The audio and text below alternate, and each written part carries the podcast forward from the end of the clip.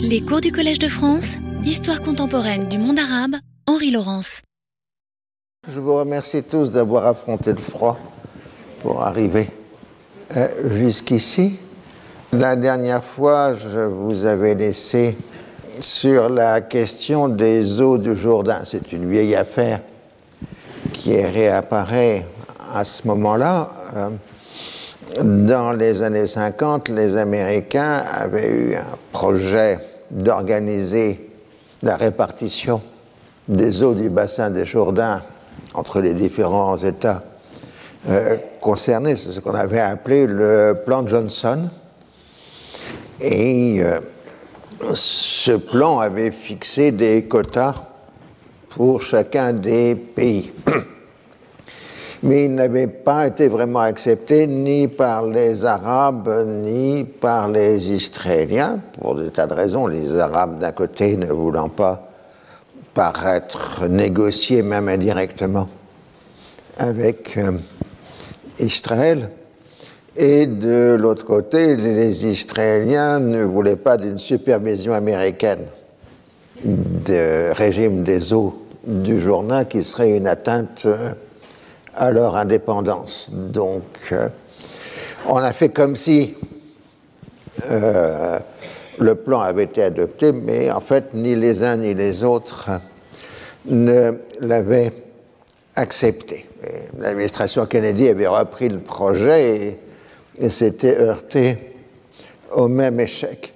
Mais euh, pendant ce temps-là, les Israéliens avaient mis un plan de distribution euh, des eaux du Jourdain euh, qui euh, conduisait à utiliser cette eau par une série de canalisations dans le sud de l'État d'Israël, ce qui pour les Arabes était éventuellement une cause supplémentaire de mécontentement, étant donné que le sud d'Israël ne faisait pas partie de la zone géographique euh, du bassin de Jourdain. Alors, les travaux israéliens avaient d'ailleurs été l'une des causes des conflits récurrents autour de la DMZ, donc de la zone démilitarisée, euh, qui euh, concerne Israël et la Syrie, puisque les travaux israéliens empiétaient sur la DMZ volontairement pour marquer que ce territoire appartenait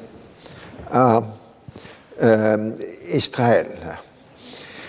Alors, euh, les Arabes voyaient aussi dans la question des eaux de Jourdain la possibilité pour Israël d'accroître considérablement sa population par l'immigration, enfin l'immigration plutôt.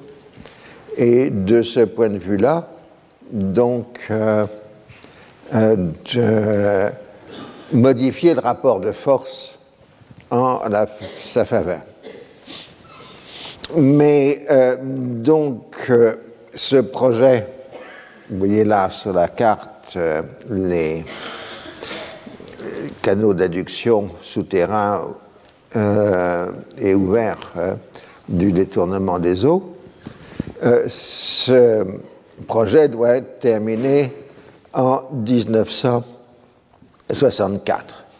Alors, le jeu politique entre Israël et les pays arabes est un peu un jeu entre des faits accomplis et des lignes rouges. Euh, lignes rouges, vous n'avez pas le droit de euh, faire ça. Ça, c'est ce qu'on appelle les lignes rouges. Le terme entrera dans le vocabulaire politique durant la guerre du Liban en 1976. Euh, et les faits accomplis, bah, de façon générale, l'expansion d'Israël depuis sa création se fait par une succession euh, de faits dits accomplis. Et donc en décembre 1963, dans le cadre de la Ligue des États arabes, un conseil de défense réunissant les chefs d'état-major euh, reprend la question et reprend le contre-projet arabe qui serait de détourner une partie des eaux des affluents euh, du Jourdain, c'est-à-dire donc ce qui concerne essentiellement le Liban, la Syrie et accessoirement euh, la Jordanie. Mais euh, sous aucune n'ayant aucune compétence politique, rien n'est vraiment décidé.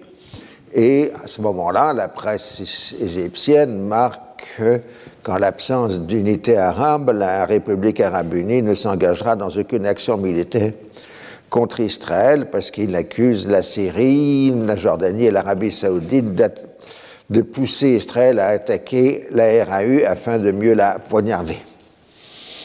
Et donc ils accusent en gros euh, les autres euh, de vouloir supprimer l'Égypte et conserver Israël. Alors du coup, les basses syriens renvoient des injures équivalentes euh, à l'Égypte. On a donc un monde arabe totalement divisé, et puis brusquement, Nasser va totalement retourner la situation lors de son discours annuel euh, de Port Saïd le 22 décembre.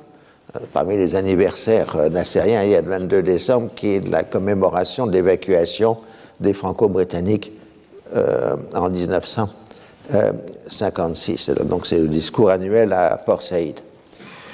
comme d'habitude dans son discours, il décide d'abord ses nombreux succès économiques et politiques s'en prend violemment au parti basse, qui n'a jamais créé une unité arabe et qui est purement opportuniste. Il salue Arif, qui a libéré l'Irak de la tyrannie du basse. Il vante la révolution yéménite, à qui l'Égypte a porté secours face à la collusion de la Grande-Bretagne et de l'Arabie saoudite, et ouvre un nouveau front contre l'impérialisme, celui de l'Arabie du Sud, ou Yémen du Sud, comme vous voulez, mais à l'époque, en tout cas les Britanniques disent Arabie du Sud.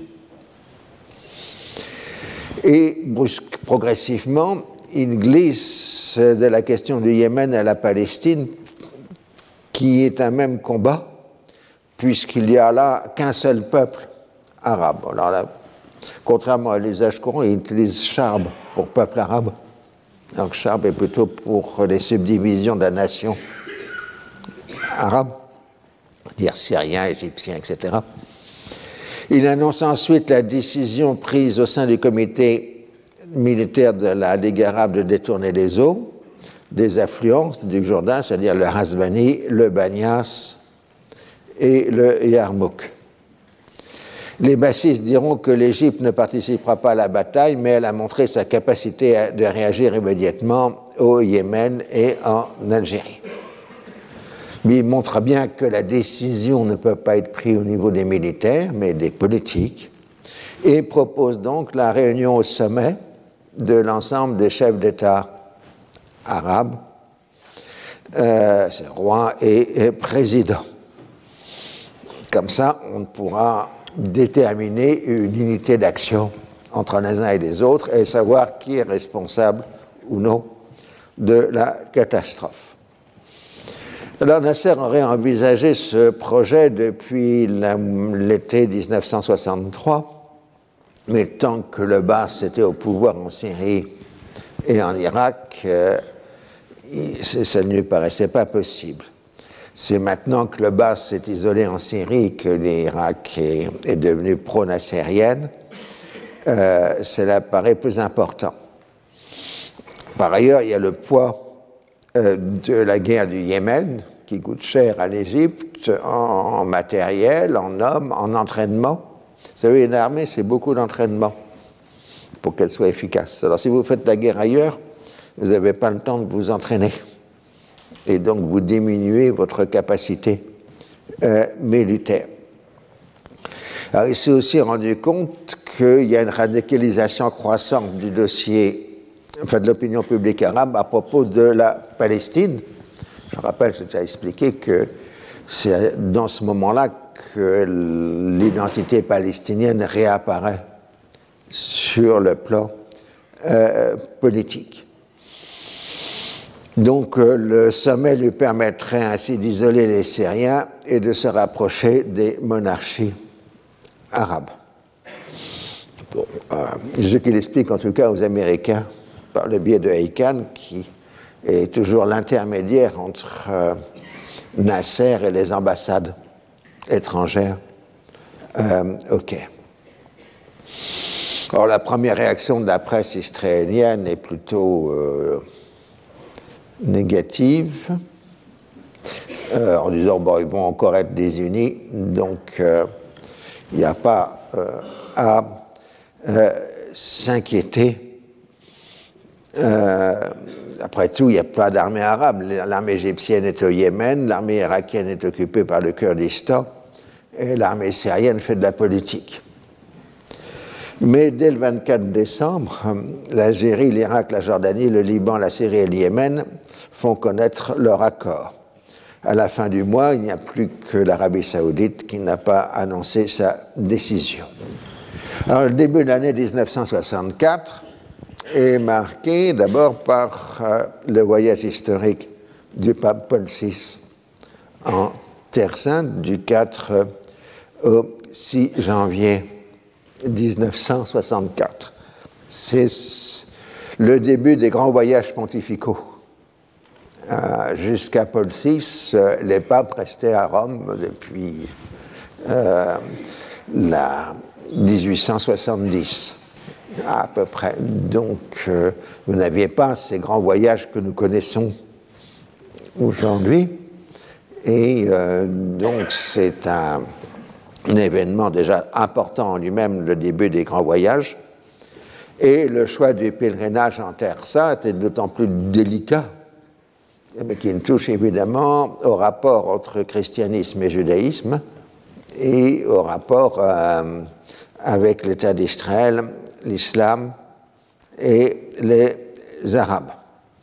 D'autant plus qu'il y avait déjà une forte tension. Nous sommes à l'époque euh, du consul. Euh, Vatican II, et on discute de ce qui deviendra l'encyclique, le, document pontifical qui s'appelle Nostra Aetate, euh, qui, pose les rapports entre le catholicisme et les autres religions, c'est-à-dire avec le judaïsme et l'islam. Nostra Aetate. Et dans les églises orientales catholiques, c'est-à-dire les, patriarches catholiques orientaux qui sont à Rome, euh, sont farouchement hostiles euh, à tout ce qui pourrait conduire à un rapprochement entre l'Église catholique et euh, l'État d'Israël, en particulier sur la question de l'antisémitisme. Les patriarches orientaux ne veulent pas la suppression des mentions antisémites de la liturgie catholique, ce que néanmoins euh, Vatican II euh, fera, puisque bon, ils ont tué Jésus, etc. Euh, et ça reste encore d'ailleurs tout à fait fort dans le christianisme oriental. ces contenus religieux condamnant les juifs en dépit des consignes euh, de Rome, avec des curiosités. Je me rappelle un jour, un curé maronite qui, j'avais entendu dire qu'ils avaient tué Jésus et qu'il euh, avait déclaré ça à la radio saoudienne et les Saoudiens n'étaient pas contents du tout. Parce qu'il a oublié que dans le Coran, Jésus n'est pas tué. Ah, euh, donc ça fait partie des problèmes d'interprétation. Euh, religieuse.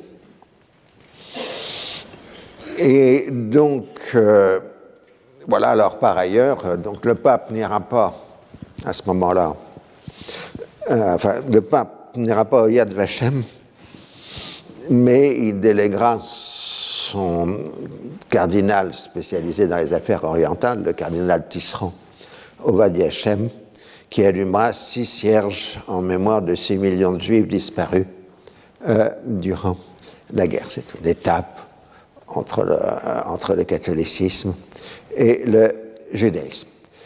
Donc finalement, le 6 janvier, au moment où le pape s'en va, euh, l'Arabie saoudite fait connaître son accord et donc on a maintenant une unité arabe. Le seul qui a décidé, les seuls qui n'ont pas décidé de venir au sommet du Caire, c'est le Libanais Fouad Chehab. Mais ça, c'est normal. Fouad a eu comme règle total, c'est le seul chef d'État à ma connaissance qui l'a pratiqué, de refuser de quitter le territoire national durant tout son mandat.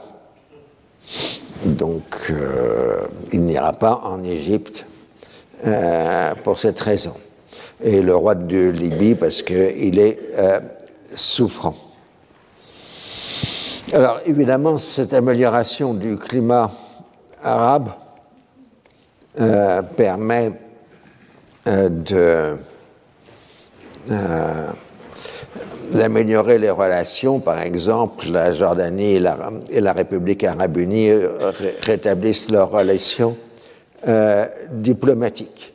Et on voit la possibilité aussi dans ce sommet euh, de trouver un accord sur le Yémen.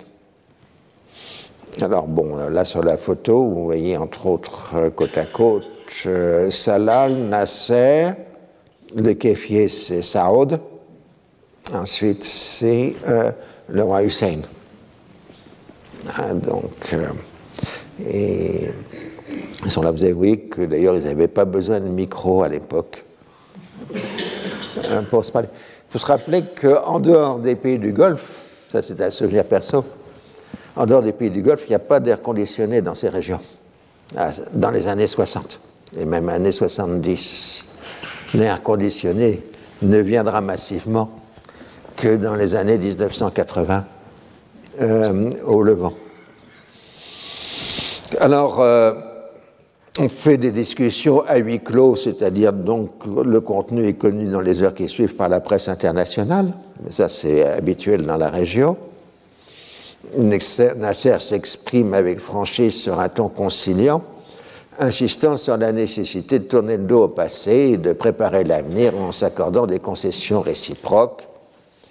Alors on fixe le coût du détournement des eaux à, 70 millions de livres sterling sur 8 à 12 ans. On souligne bien les rivalités interarabes. Le dossier palestinien est abordé dans toutes ses dimensions et on parle de la création d'une entité palestinienne qui ne serait ni un gouvernement ni un État. Alors le Koweït et l'Arabie saoudite promettent de financer les projets avancés par le sommet, implicitement un peu dans la relance du dossier palestinien. Ce serait pour les pays du Golfe le moyen de trouver une sortie honorable de la passe yéménite. Alors le seul radical au sommet du Caire, le premier sommet arabe, euh, c'est le général Hafez, donc le représentant de la Syrie, euh, qui parle de la nécessité de liquider l'agression sioniste euh, par la force et de créer une entité palestinienne dirigeant la Cisjordanie et la bande de Gaza rien que pour embêter les Jordaniens et les Égyptiens, bien évidemment. Hein, ça, c'est la vieille règle. Et Choukaïri, qui à l'époque encore représentant de la Palestine à la Ligue arabe, lui répond qu'il n'est pas question de recréer le gouvernement de toute la Palestine, celui de Rajamin al-Husseini, qui a échoué. Alors on progresse aussi sur d'autres dossiers comme euh, la reprise des relations diplomatiques entre le Maroc, l'Algérie et la Tunisie, la recherche d'une solution viable à la question yéménite.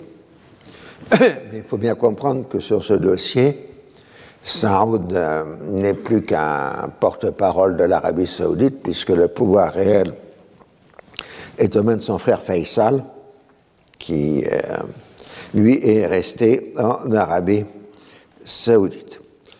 Alors, le 17 janvier, les résolutions sont adoptées. Droit en retour du peuple arabe de Palestine, avec la nécessité de permettre au peuple palestinien de s'organiser afin qu'il puisse participer à la libération de son pays et d'accéder à l'autodétermination. Autrement dit, créer une entité palestinienne.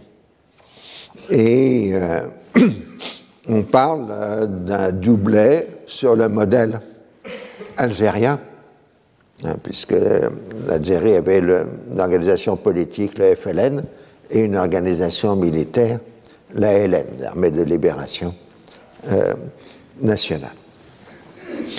on crée aussi un commandement militaire arabe unifié et on prépare le lancement des travaux. On considère euh, euh, que les décisions sont contraignantes. Alors là, euh, celui qui a le dossier palestinien en main, c'est Choukairi, dont j'ai déjà parlé, dernier enfin, représentant de la génération intermédiaire entre la fin du mandat et la période révolutionnaire. Et dès le 20 janvier, Choukairi euh, déclare Nous n'envisageons qu'une solution, la libération des territoires spoliés grâce aux efforts des Palestiniens eux-mêmes et au soutien des autres pays amis. L'organisme palestinien ne prendra pas la forme d'un gouvernement, il n'aura aucune, autre, n'aura aucune autorité constitutionnelle. Alors bon, le Haut Comité arabe d'un Rajamin al-Seni essaye de s'y opposer, d'où des polémiques euh, de presse, mais maintenant, Rajamin apparaît comme euh, une figure euh, du passé. du côté israélien, on minimise la menace, on affirme avec force qu'on on terminera bien le réseau d'induction euh, d'eau. Alors, chacun s'accuse mutuellement de porter l'attention. Les Israéliens accusent les Arabes de porter l'attention sur euh, la question des eaux, tandis que les Égyptiens accusent les Israéliens de créer de l'attention à propos du programme balistique égyptien qui est très nettement surévalué et surtout le programme nucléaire israélien symbolisé par la centrale euh, de Dimona. Alors le problème, si vous voulez, c'est, j'ai déjà expliqué que quand vous vous lancez dans du nucléaire militaire, la phase dangereuse, c'est la phase qui précède l'acquisition du nucléaire. Parce qu'on va peut-être essayer de vous en empêcher. Et les Israéliens raisonnent un peu de la façon de raisonneraient euh, s'ils étaient arabes. S'ils étaient arabes, bah, ils attaqueraient Israël tout de suite pour détruire la centrale de Dimona. Et euh, donc, euh, ils essaieront d'éviter cela. Donc, c'est un facteur de tension. Et le nucléaire devient incontestablement, à partir de 1964, un facteur de tension supplémentaire. Alors, euh, d'autant plus que Dimona est dans le Negev, donc pas très loin de la frontière égyptienne. Alors, la France, elle, dans le dossier, elle continue à vouloir contrôler l'accès israélien à l'uranium enrichi, indispensable pour faire la bombe, euh, exactement comme aujourd'hui, on parle de l'Iran et de l'accès à l'uranium enrichi. Mais en même temps, il faut dire que notre ministre euh, français des Affaires étrangères, Claude de Murville, est assez cynique sur le dossier. C'est ce qui déclare, euh, il avait déclaré le 25 mai 1963, donc il y a quelques mois avant, à Kennedy. Les Israéliens pourraient tout au plus produire un ou deux détonateurs qui ne pourraient être considérés comme une véritable arme de guerre. Cela entraînerait des troubles au Moyen-Orient, mais il n'y aurait pas là une véritable menace pour la survie de l'espèce humaine. Ah, donc bon, ils peuvent l'utiliser, ça fera boum, ça fera quelques centaines de milliers de victimes, mais l'humanité s'en sortira. Voilà à peu près le raisonnement euh, de Maurice Couve de Murville. Et euh, la, politique américaine est toujours essayer de garantir le statu quo en pensant que s'il garantit le statu quo, ça limite les risques de guerre, donc de l'usage euh, du nucléaire. Alors, c'est dans cette période, 62-63, que la France a donc euh, imposé un contrôle sur euh, l'uranium et le plutonium à destination euh, d'Israël. Et en 1962 aussi, euh, De Gaulle a ordonné, et enfin a été obéi, surtout parce que ça fait longtemps qu'il avait ordonné, mais il n'avait pas été obéi, de mettre fin aux discussions franco-israéliennes au niveau des états-majors pour une participation française dans une guerre israélo-arabe. Et euh, donc c'est fait en novembre 1962. Vous avez une correspondance américaine euh, entre euh, Jean Soutou, qui est donc le directeur du département Afrique et Moyen-Orient à NMO, pas NMO, Afrique Levant à l'époque, aux Américains euh, donc sur le dossier euh, nucléaire et sur la fourniture de l'uranium. Euh, et vous voyez donc, je vous pouvez lire le texte pour ceux qui comprennent l'anglais administratif.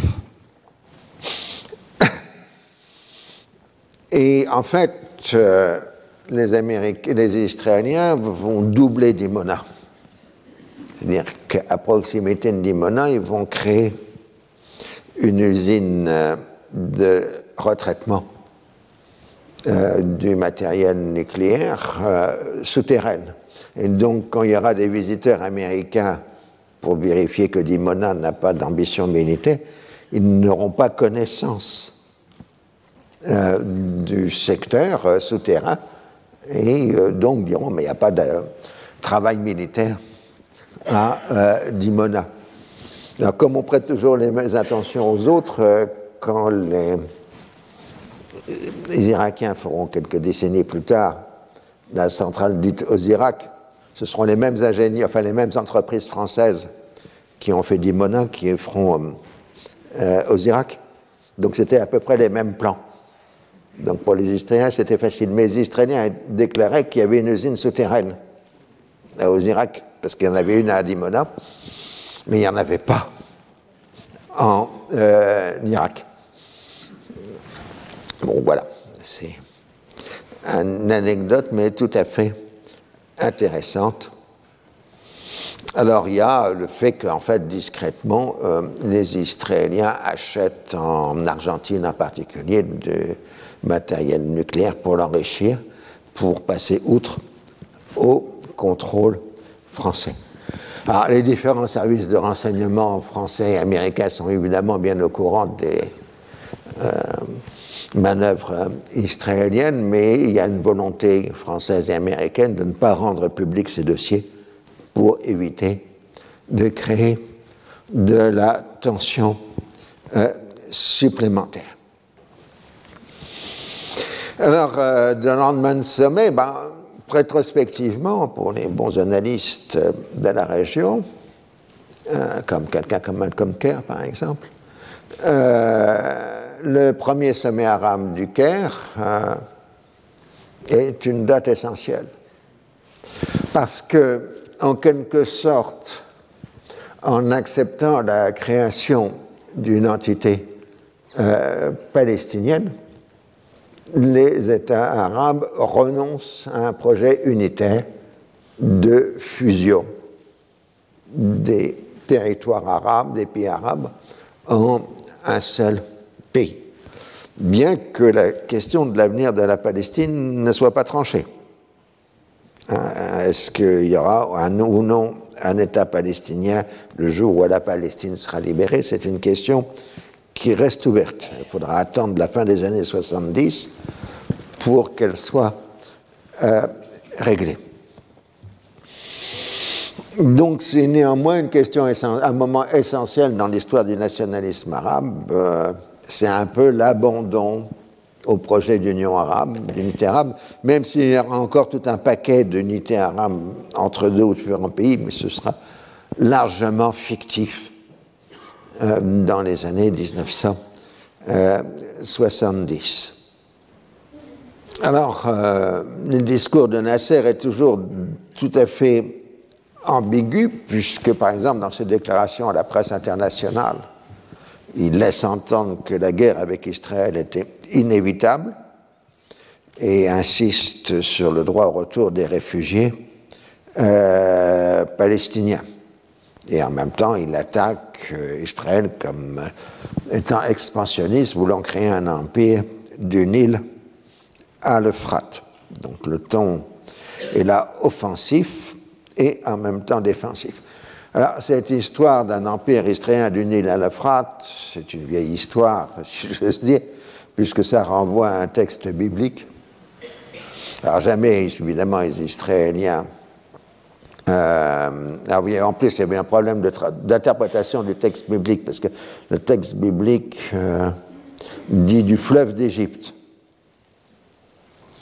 Et les exégètes ne savent pas si c'est le Wadi El Arish, donc dans le Sinaï, ou le Nil, qui fait référence euh, dans la Bible.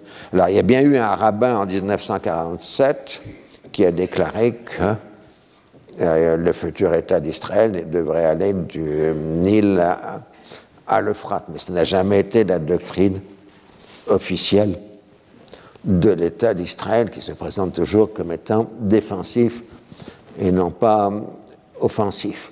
Mais il y aura un bobard qu'on va continuellement reprendre dans la presse arabe jusqu'à aujourd'hui, que devant la Knesset, il y a une carte représentant un État d'Israël du Nil à l'Euphrate. Il y a énormément de gens dans la région qui sont persuadés de l'existence de cette carte. Alors l'ambiguïté nassérienne, elle est là, il évoque une guerre tout en se tenant à une stratégie défensive, en fonction du rapport de force, en disant il y aura bien une guerre, mais je ne peux pas, faire, pas passer à l'offensive avant d'avoir modifié les rapports de force. Donc, disons pour être gentil, que pour certains, ça apparaît renvoyer ça au calendrier grec, le jour où les rapports de force seront modifiés, d'autant plus que les Américains essaye justement de maintenir un rapport de force équilibré. Et en même temps qu'il dit ça, qu'il y aura une guerre, mais plus tard, il fait dire par ses diplomates que la question palestinienne est toujours in the icebox, dans la glacière. Hein, donc on est euh, sur une main gauche qui ignore ce qu'est fait la main droite, et inversement. Et qu'en fait, c'est son discours est surtout un moyen de contrôler la situation pour empêcher, que la situation euh, dégénère.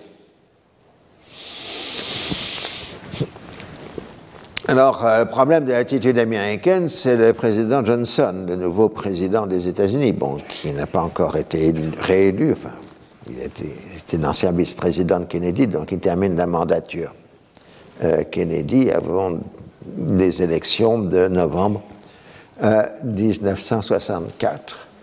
Euh, euh, Johnson a été un très grand manœuvrier parlementaire, à point que le, volume consacré à, son, à la grande biographie de Johnson, qui n'est pas terminé, qui fait déjà plusieurs volumes, le volume consacré aux années 50 s'appelle Master of the Senate, le maître du Sénat.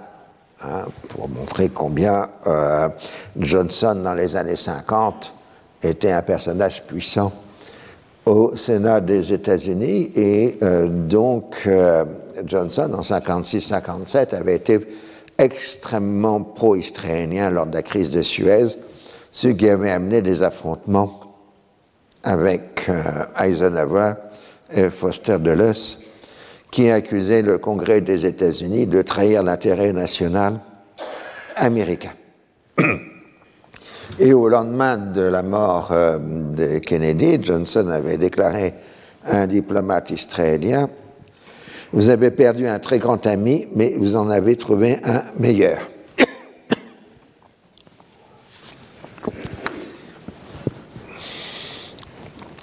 Alors, des remarques faites par le président américain le 6 février 1964 lors d'un dîner du Weizmann Institute of Science, un dîner pour lever des fonds pour le Weizmann Institute of Science, mais de l'huile sur le feu. puisque Johnson évoque l'importance euh, de l'eau pour tous les pays du monde et parle d'une coopération à venir avec Israël pour l'utilisation de l'énergie nucléaire pour la désalinisation de l'eau de mer, ce qui est le prétexte avancé par Israël pour développer son programme nucléaire. il faut se rappeler que dans les années 50 et même largement dans les années 60, le nucléaire, c'est chic, c'est beau, euh, on est pour. Euh, on a d'immenses projets avec le nucléaire.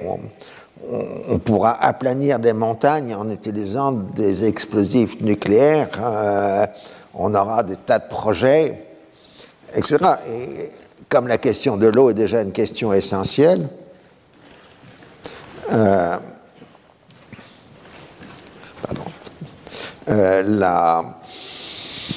on projette ce qui ne se fera jamais euh, une idée d'une jonction entre euh, l'industrie, la, production d'énergie par le nucléaire et la désalinisation de l'eau de mer, hein, parce qu'il faut beaucoup d'énergie, surtout à l'époque, pour les premières centrales de désalinisation euh, de l'eau de mer. Ça consomme alors énormément d'énergie, beaucoup moins aujourd'hui, parce que depuis en 60 ans, il y a eu d'énormes avancées technologiques dans la désalinisation. Euh, et la, consommation d'énergie a nettement chuté euh, dans ces programmes. Alors en fait, personne de sérieux à l'époque peut considérer que des centrales nucléaires permettraient d'alimenter des usines de désalinisation.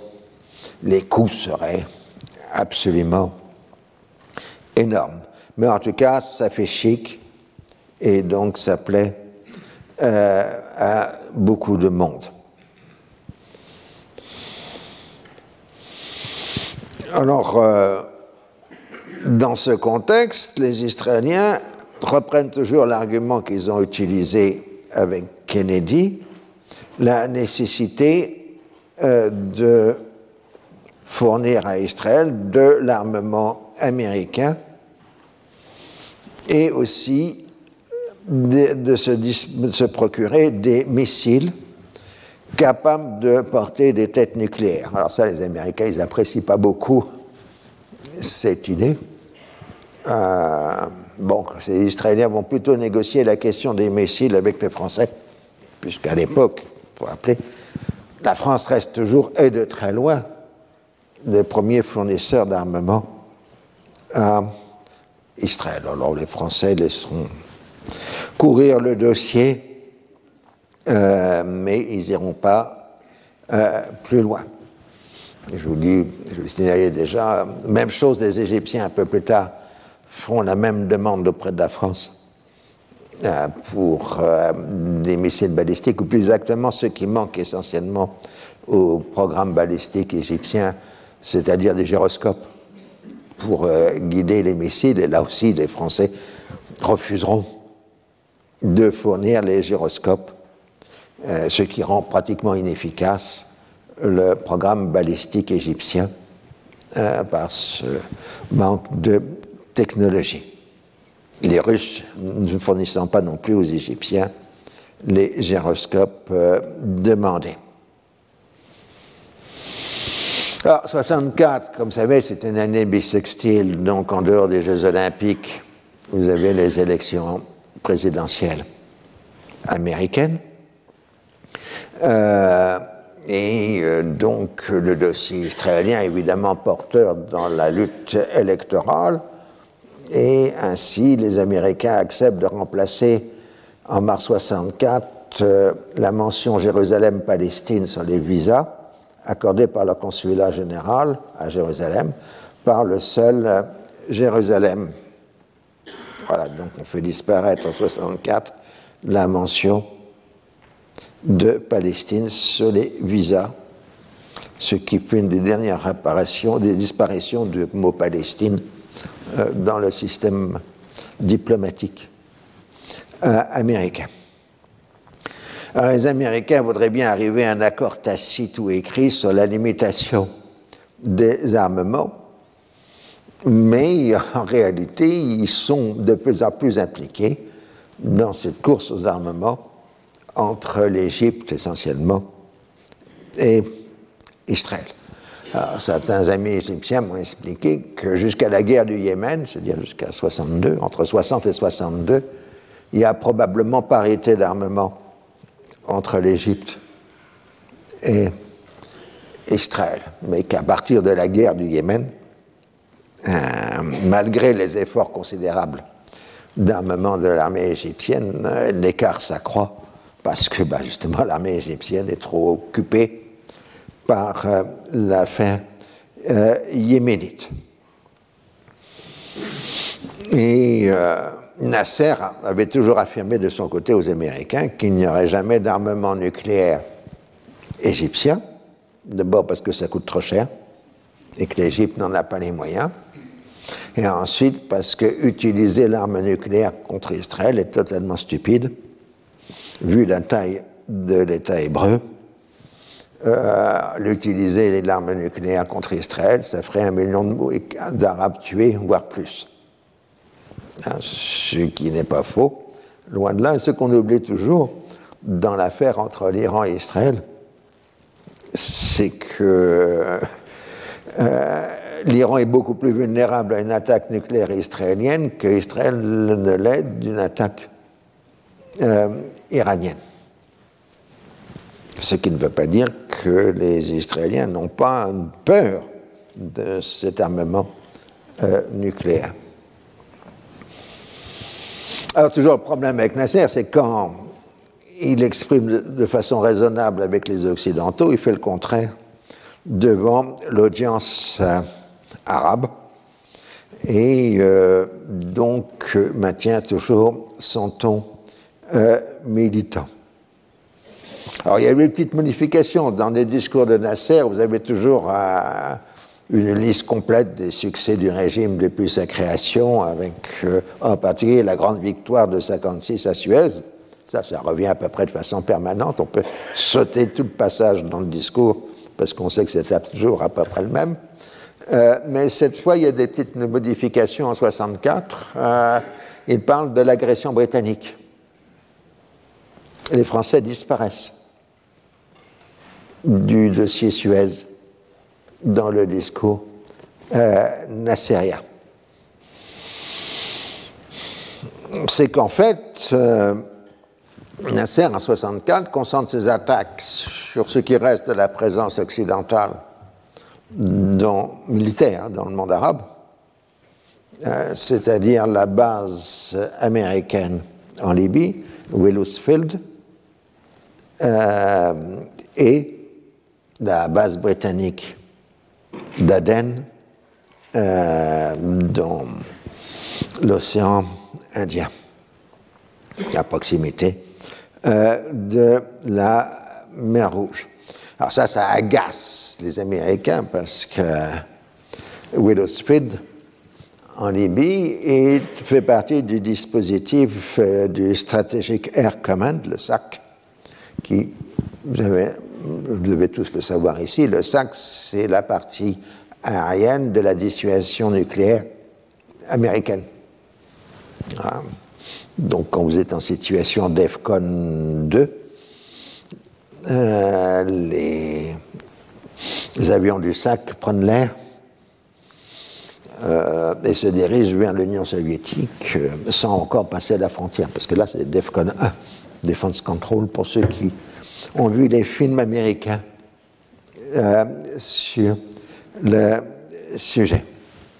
Mais il est vrai aussi que la progression dans le début des années 60 du matériel balistique diminue l'importance stratégique de l'aviation en matière euh, nucléaire, puisqu'on est euh, entré dans les longs discours sur euh, les missiles intercontinentaux. Alors, euh, je donne, souhaite bon courage à tous ceux qui un jour feront des études ici euh, de relations internationales sur les discussions de, militaires entre, l'Union soviétique et les États-Unis, parce qu'il y a des kilomètres de papier sur les variations des différents matériels intercontinentaux, les ICBM, etc. Et j'avoue que c'est pratiquement illisible pour euh, les non-spécialistes. Et même d'ailleurs pour les diplomates américains ou soviétiques qui négociaient les accords, il y en avait beaucoup qui ne comprenaient pas vraiment euh, de quoi il s'agissait. Euh, et donc la pression que l'Égypte fait sur la Libye amène la monarchie libyenne à accepter le principe d'un retrait des Américains de Wellsville, mais euh, dans le temps imparti par les accords entre la monarchie et les États-Unis. Pour mémoire, euh, ce sera sous Kadhafi en 71 que les Américains évacueront Wellsville, et ce sera donc la dernière base militaire occidentale dans le monde arabe et sur la rive sud de la Méditerranée. Euh, d'où le fait, je l'ai déjà expliqué, puisqu'il n'y a plus de base militaire occidentale euh, sur la rive sud, la ligne de défense est la sixième flotte euh, américaine jusqu'à aujourd'hui. Alors aujourd'hui, vous avez de nouveau des bases militaires occidentales, mais c'est dans le Golfe et accessoirement en Syrie en Irak. Mais ça, c'est lié au conflit euh, postérieur. Alors, il y a aussi euh, les problèmes de Chypre. Chypre est très intéressant parce que les progressistes arabes, dans cette période, soutiennent les Grecs à Chypre. Donc, ça augmente la tension entre les pays arabes et la Turquie. Mais vous n'avez absolument pas dans les années 60 de solidarité confessionnelle au nom de l'islam entre les Turcs chypriotes et les Arabes. Ah, au contraire, euh, vous avez des relations anciennes entre les nationalistes chypriotes euh, et les services secrets arabes, ou en tout cas égyptiens. Puisqu'on a dit qu'en 56, euh, Nasser avait attendu d'avoir les informations fournies par les Oka, donc les nationalistes grecs chypriotes luttant contre les Britanniques à Chypre, euh, pour savoir l'état des forces à Chypre, enfin les forces britanniques à Chypre, avant d'annoncer la nationalisation de la compagnie du canal euh, de Suez, ce qui montre l'imbrication entre les nationalistes grecs et les Arabes dans cette période des années 50 et 60. Euh, Alors les Turcs se plaignent à l'OTAN que l'Égypte soutient euh, euh, les Grecs, qui font aussi partie de l'OTAN d'ailleurs, mais ça c'est un autre problème que l'on connaît jusqu'à aujourd'hui. Alors, la situation est plus embêtante pour les Occidentaux, surtout pour les Britanniques évidemment, c'est Aden. Un Front national de libération, FLN, s'est formé à partir d'éléments divers, militants qui s'étaient réfugiés chez les républicains yéménites, travailleurs d'Aden, intellectuels dont beaucoup viennent du mouvement des nationalistes arabes. Et donc le FLN yéménite, enfin en Arabie du Sud, à Aden, mais commence à s'étendre à l'Arabie du Sud, euh, est très à gauche par rapport aux habituels mouvement nationaliste arabe. Et euh, on a donc un jeu assez amusant, si je dire, ou de réciprocité.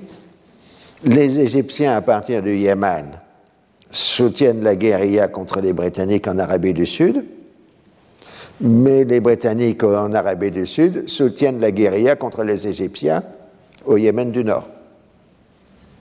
Ah, ah. Alors, euh, on, fait venir des mercenaires,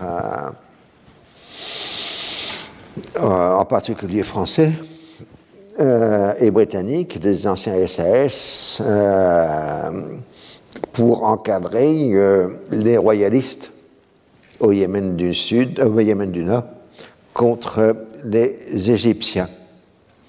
Et c'est les mercenaires qui font la liaison entre Israël, les royalistes et les Britanniques, puisque officiellement, le gouvernement britannique ne connaît pas du tout l'existence de ces mercenaires.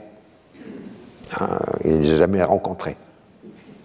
Même si le gendre de Macmillan est euh, celui qui négocie la question des, mercenaires avec les Saoudiens. En mars 64, euh, les Égyptiens énonçant un droit de suite, donc typiquement colonial, euh, bombardent un village frontalier yéménite ce qui. Non, c'est l'inverse, pardon. C'est l'aviation britannique qui bombarde un, village frontalier yéménite, provoquant une condamnation à l'ONU, ce qui provoque des tensions supplémentaires. Alors, euh, on étoffe des mercenaires en utilisant des mercenaires français euh, qui sont euh, très bien, et belges, parce que comme ils ne sont pas britanniques, ça permet de dire qu'on les connaît encore moins que d'habitude. Hein.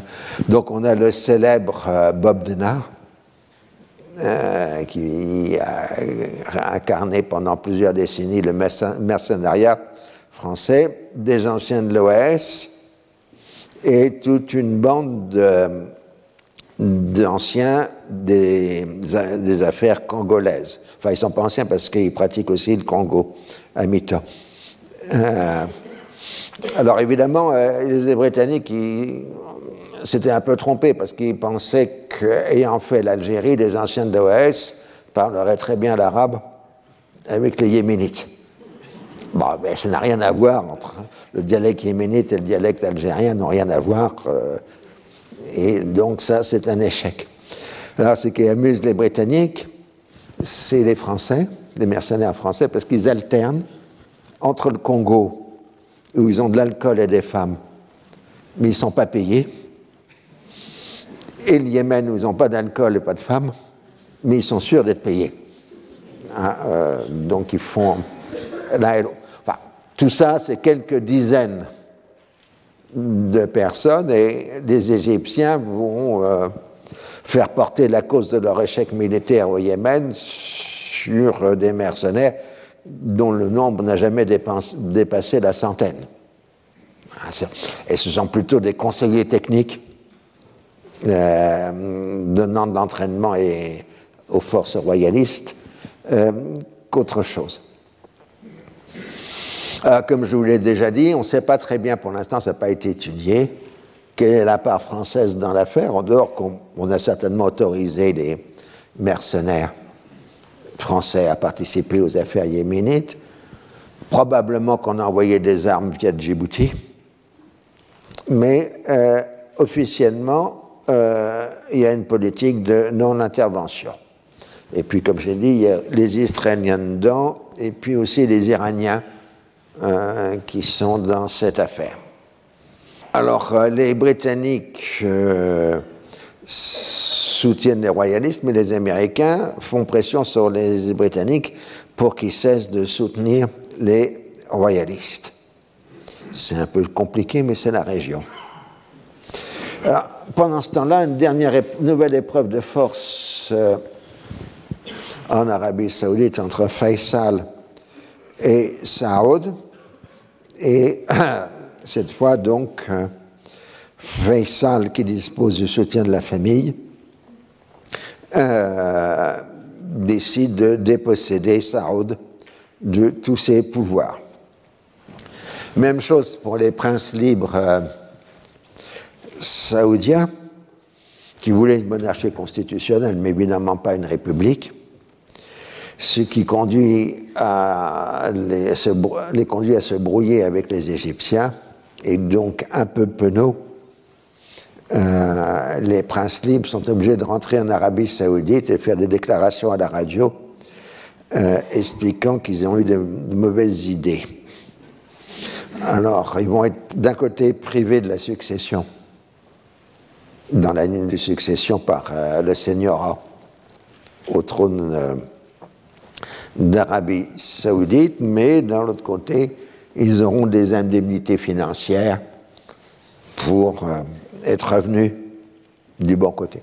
Alors, les plus célèbres, c'est Talal, évidemment, qui pour le reste de sa vie sera dans le business et surtout dans la philanthropie. Ce sera un des très grands philanthropes de la fin des années, enfin du XXe siècle. Et vous savez que son fils, euh, Walid, est un des grands fortunes mondiales. Moi, il avait été vexé il y a quelques années parce que on lui avait, le, le journal Forbes lui avait attribué une fortune de 20 milliards de dollars il avait estimé qu'il en pesait plus. Donc il était prêt à faire un procès. Mais bon, euh, Talal est mort euh, en 2018.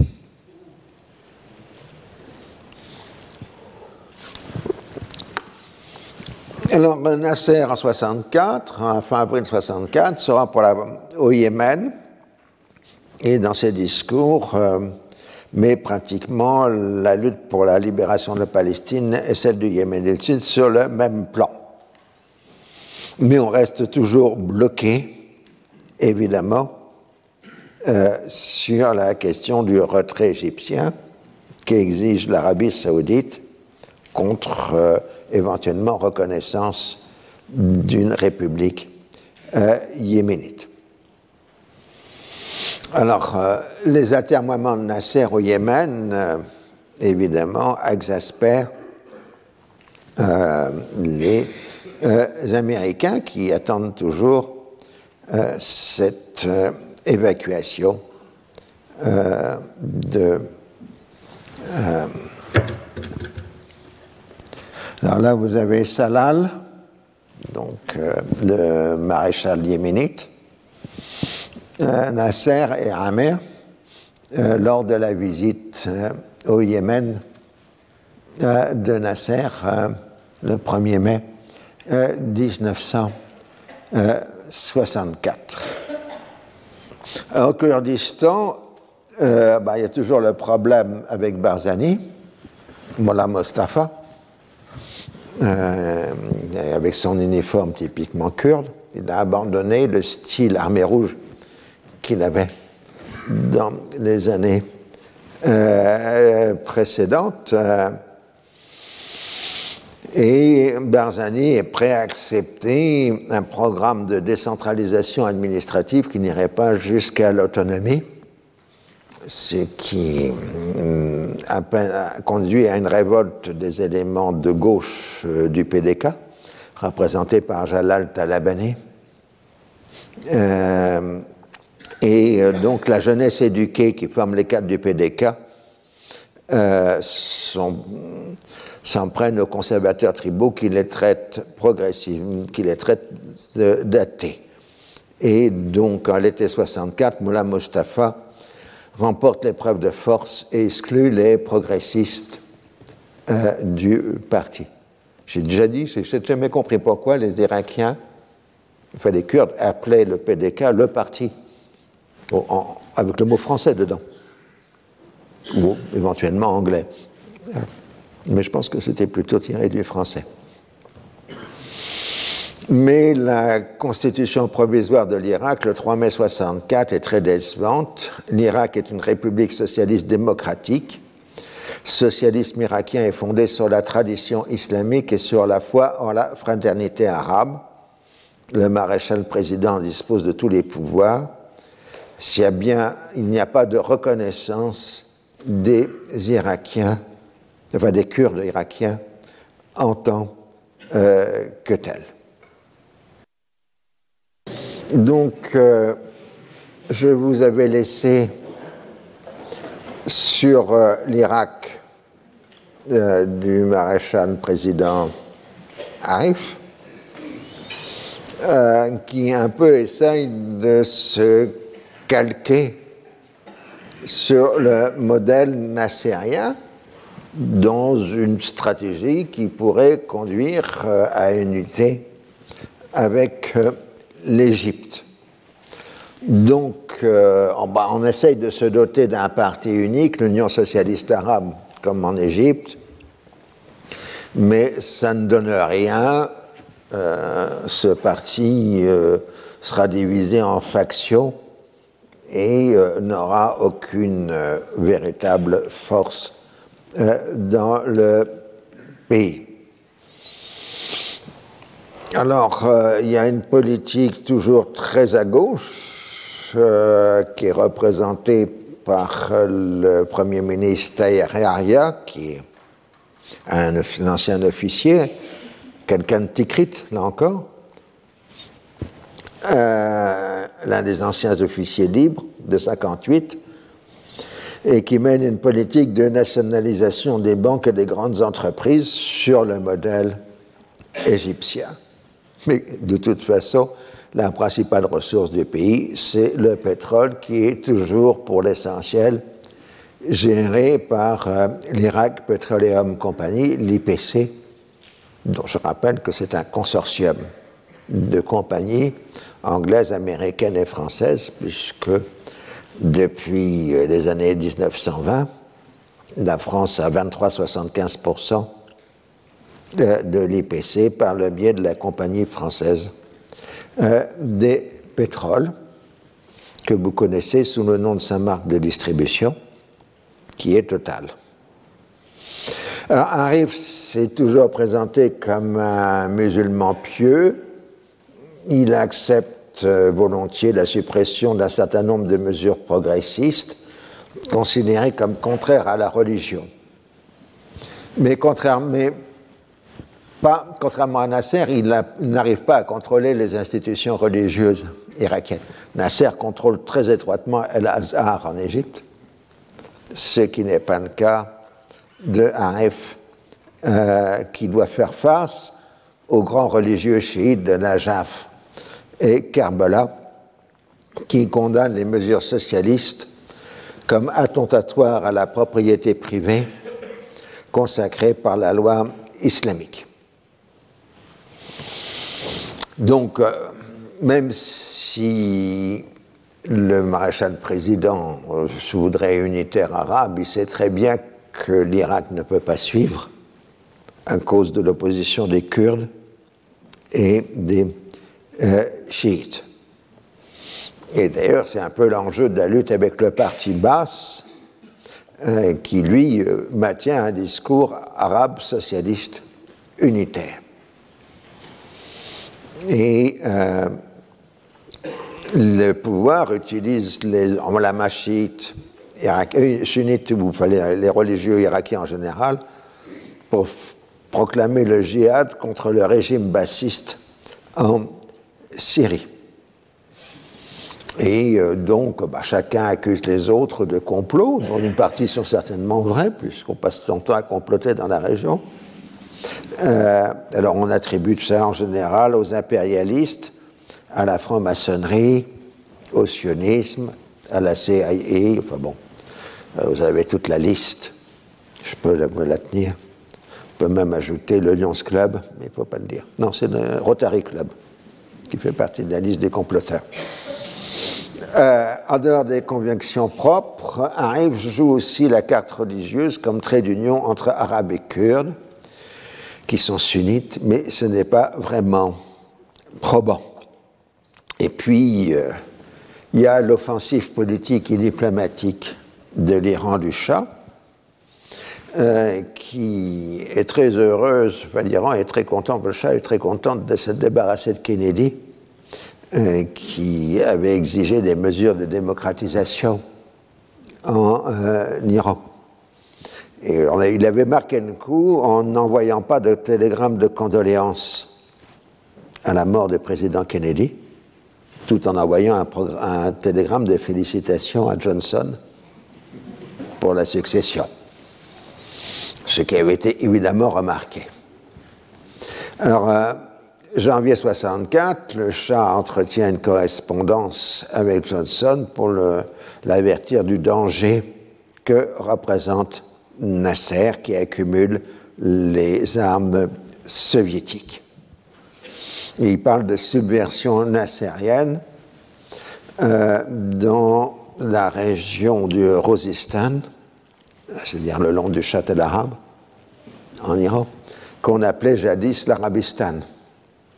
Si les gens qui se rappellent des cours des années précédentes, euh, c'est le premier Chapalvi qui avait mis fin à l'autonomie des chers euh, arabes de l'Arabistan euh, dans les années 1920. Et puis il y a toute la question du Golfe derrière. Johnson a une vision totalement différente de Kennedy des affaires du tiers-monde. Il considère qu'on ne doit pas prendre le tiers-monde euh, comme euh, une euh, vision globale, comme Kennedy, mais traiter dossier après dossier par des rapports bilatéraux. Et du coup, l'Iran lui paraît plus important. De plus, assez rapidement, le Shah a compris la nécessité de soutenir la politique américaine au Vietnam. Et alors, c'est tout le problème du tiers-monde. En fait, parce qu'en dehors de l'Inde, le tiers-monde n'a pas beaucoup de démocratie euh, pluraliste. Et finalement, vous avez des dictatures progressistes et des dictatures conservatrices, euh, plus qu'autre chose. Et les Américains des années 60 euh, ont tendance à soutenir des pouvoirs militaires comme barrage contre le communiste et éventuellement comme euh, producteur de modernisation. Selon l'adage prêté à Franklin Roosevelt à propos des Somoza, mais ce serait probablement à tort, c'est un salaud, mais c'est le nôtre. Somoza may be a son of bitch, mais is our son of bitch. Ah, euh, en tout cas, ça exprime bien la politique américaine et l'adage sera repris euh, régulièrement par d'autres. Euh, alors cette caricature, moi je l'aime beaucoup parce qu'elle est, elle est des années 60, mais elle est toujours euh, d'actualité puisqu'on voit un, un, dictateur militaire imposé par les Américains qui explique qu'il n'y a pas de danger de subversion du régime démocratique étant donné qu'il l'a supprimé. Ah, et euh, donc, euh, je, la trouve assez bonne. Euh, bon, en Égypte, Nasser fait un peu de libéralisme en libérant des frères musulmans, montrant donc qu'il est sûr de son pouvoir. Mais la question se tourne plutôt vers la Syrie où euh, vous avez d'abord, au début de 64, une grève générale des commerçants contre la politique économique du BAS. Euh, cette grève des commerçants est soutenue par les pro-Nassériens. Alors le gouvernement fait des concessions verbales euh, pour concilier les intérêts privés et la politique socialiste. Mais le drame syrien va commencer à s'enclencher en avril 1964 dans la ville de Hama en Syrie centrale. Il y a un soulèvement, semble-t-il, spontané à la suite de l'emprisonnement pour un an d'un élève qui avait exprimé son hostilité au bas. Et les mosquées de Hama appellent la, la révolte contre le sécularisme du pouvoir bassiste. Et euh, le soulèvement s'étend à une partie euh, du pays. Et euh, le pouvoir réplique extrêmement durement, en particulier en bombardant Hama et les mosquées. Donc c'est le premier soulèvement de Hama en avril 64 qui va enclencher le cycle terrible qui conduira au aux événements de février 1982, où il y aura plus d'une quinzaine de milliers de morts à Hama dans le soulèvement de 82.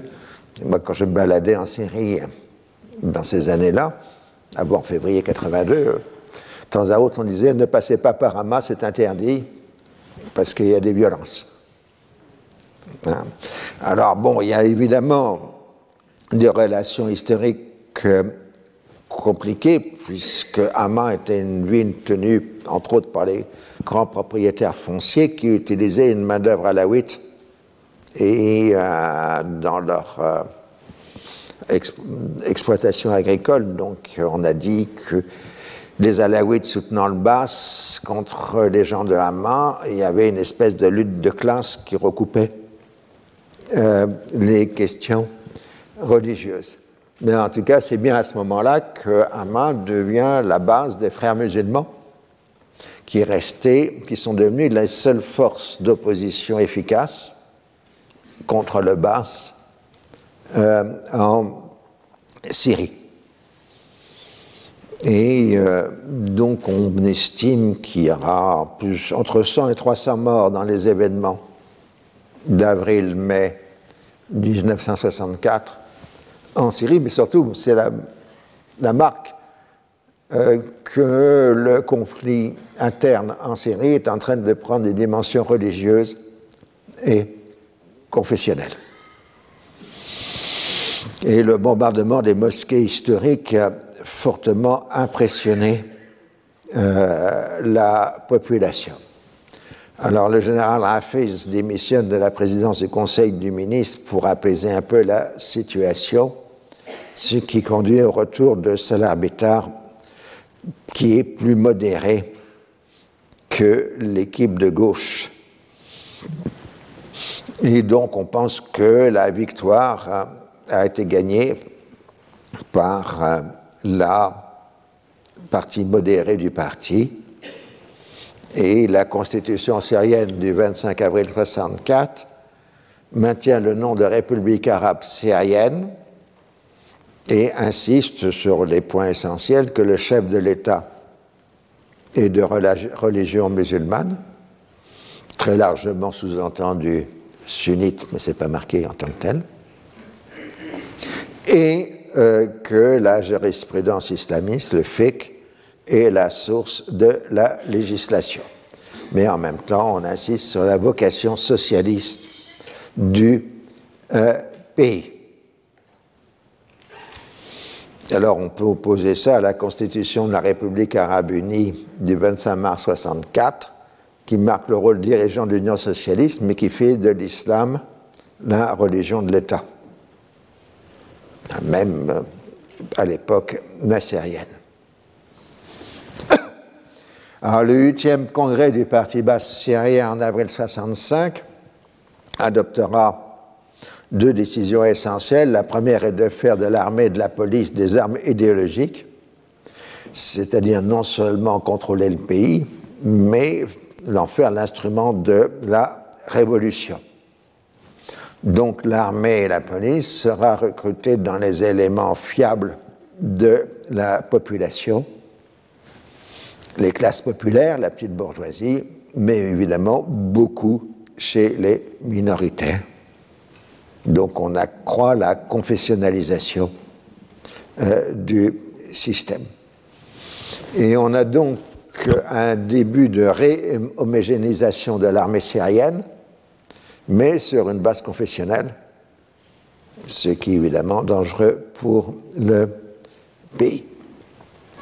Et puis, vous avez aussi euh, l'opposition entre le commandement national du parti, représenté par Michel Aflaq, qui est national, ça veut dire Kaoumi, c'est-à-dire l'ensemble des pays arabes, et le commandement régional, tenu plutôt par la gauche du parti et par les militaires. Mais le commandement national, n'a pas de base politique, tandis qu'il n'a que le prestige d'Aflac, tandis que de l'autre côté, le commandement régional, il a l'armée syrienne. Alors, on a un autre discours qui va coûter très cher à la Syrie dans les années 60, qui est que bah, c'est vrai qu'avec Israël, on n'a pas une parité militaire, mais on fera la guerre populaire à la vietnamienne et euh, donc on pourra l'emporter. Vous avez un délire idéologique du parti basse qui correspond dans une certaine mesure à la mise en place de milices fidèles au parti, euh, mais qui ne correspondra à rien sur le plan militaire, comme on s'en apercevra en 1967. Et Nasser, le 1er mai 64, marquera Le peuple arabe en Syrie ne se taira pas devant le régime terroriste, devant le régime fasciste, et nous soutiendrons le peuple arabe en Syrie de toutes nos forces. C'est sympathique pour l'unité arabe. Alors là, nous allons passer maintenant à un autre épisode qui va vous paraître, comment dire, euh, vraiment appartenant à une autre époque. Euh, c'est le socialisme arabe et l'Union euh, soviétique. Un printemps 64 va être marqué par la visite de Khrouchtchev en Égypte, mais qui est d'abord qui réponse à une tournée que le Premier ministre chinois Zhou Enlai a fait en Afrique et dans le monde arabe. Il y a une rivalité maintenant sino-soviétique et les progressistes sont divisés un peu entre euh, pro-chinois et pro-soviétiques. Mais au début de l'année, vous avez eu d'abord un séjour de Ben Bella en Union soviétique, qui s'est fait traiter de camarade, qui a promis de maintenir son pays sur la voie du socialisme. Donc il reçoit d'abord le prix Lénine de la paix, 1964, et ensuite l'honneur suprême accordé par l'Union soviétique, qui est de héros de l'Union soviétique. Jusque-là, il n'y avait que trois non-soviétiques qui avaient reçu le titre de héros. C'était Ulbricht en Allemagne démocratique, Kadar en Hongrie et Fidel Castro à euh, Cuba. Mais Ben Bella avait prévenu qu'il faisait du socialisme arabe et pas du soviétisme et qu'il n'était pas question de faire de la propagande pour l'athéisme.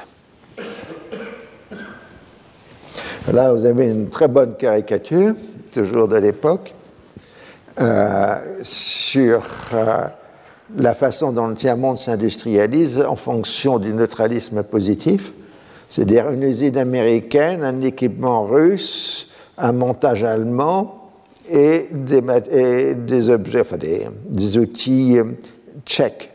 C'est le fruit de notre bon savoir euh, neutraliste, dit la caricature, mais qui est très profonde parce que vous avez en effet euh, une concurrence entre les deux blocs sur la diffusion des technologies et que ça a été traditionnellement depuis le 19e siècle, depuis l'époque ottomane aussi, le problème que les pays qui sont considérés comme en retard essayent d'acquérir la modernité en s'adressant à plusieurs euh, producteurs de modernité à la fois. Donc, euh, je rappelais, les Ottomans avaient une flotte à la britannique, une armée à l'allemande, une administration à la française et une gendarmerie à la belge. Mais le problème, c'est qu'ils n'arrivaient pas à faire fonctionner les quatre à la fois, en même temps. et c'est en général, donc, quand vous mettez des matériels soviétiques avec du management américain, ça ne marche pas. Euh, et ainsi de suite. Mais c'est euh, typique euh, de cette situation. Alors, dans le discours, si on est gentil, soviétique, on avait vu dans les révolutions arabes au départ l'action de la bourgeoisie nationale désireuse de se débarrasser de la domination impérialiste. Donc il y avait convergence d'intérêts. Et euh, Nasser avait bien joué sur euh, cette politique qui consistait à essayer de maintenir des bonnes relations avec les Américains tout en socialisant de façon croissante l'économie avec un discours neutraliste anti-impérialiste. Car la question essentielle de l'après-guerre et surtout après la mort de Staline est bien la suivante. Comment va se faire le développement du tiers-monde? Puisque tout le monde reconnaît qu'ils sont sous-développés. Euh, donc vous avez une méthode américaine euh, qui est orientée vers le marché, vers la libre entreprise et le développement de la bourgeoisie qui pourrait constituer une société civile qui pourrait conduire à la démocratie euh, selon les théories de la modernisation. Euh, et puis vous avez la version soviétique qui est il faut euh, construire des usines, créer une classe ouvrière qui ancrera le pays dans le socialisme. Mais donc le tiers-monde il est soumis en quelque sorte à deux offres concurrentielles de modèles euh, de développement. Euh, les théoriciens socialistes alors euh, parlent de démocratie nationale marquée par la défense de l'indépendance politique et économique, par la lutte contre l'impérialisme, le refus de céder des bases ou d'accorder des facilités stratégiques à une puissance étrangère.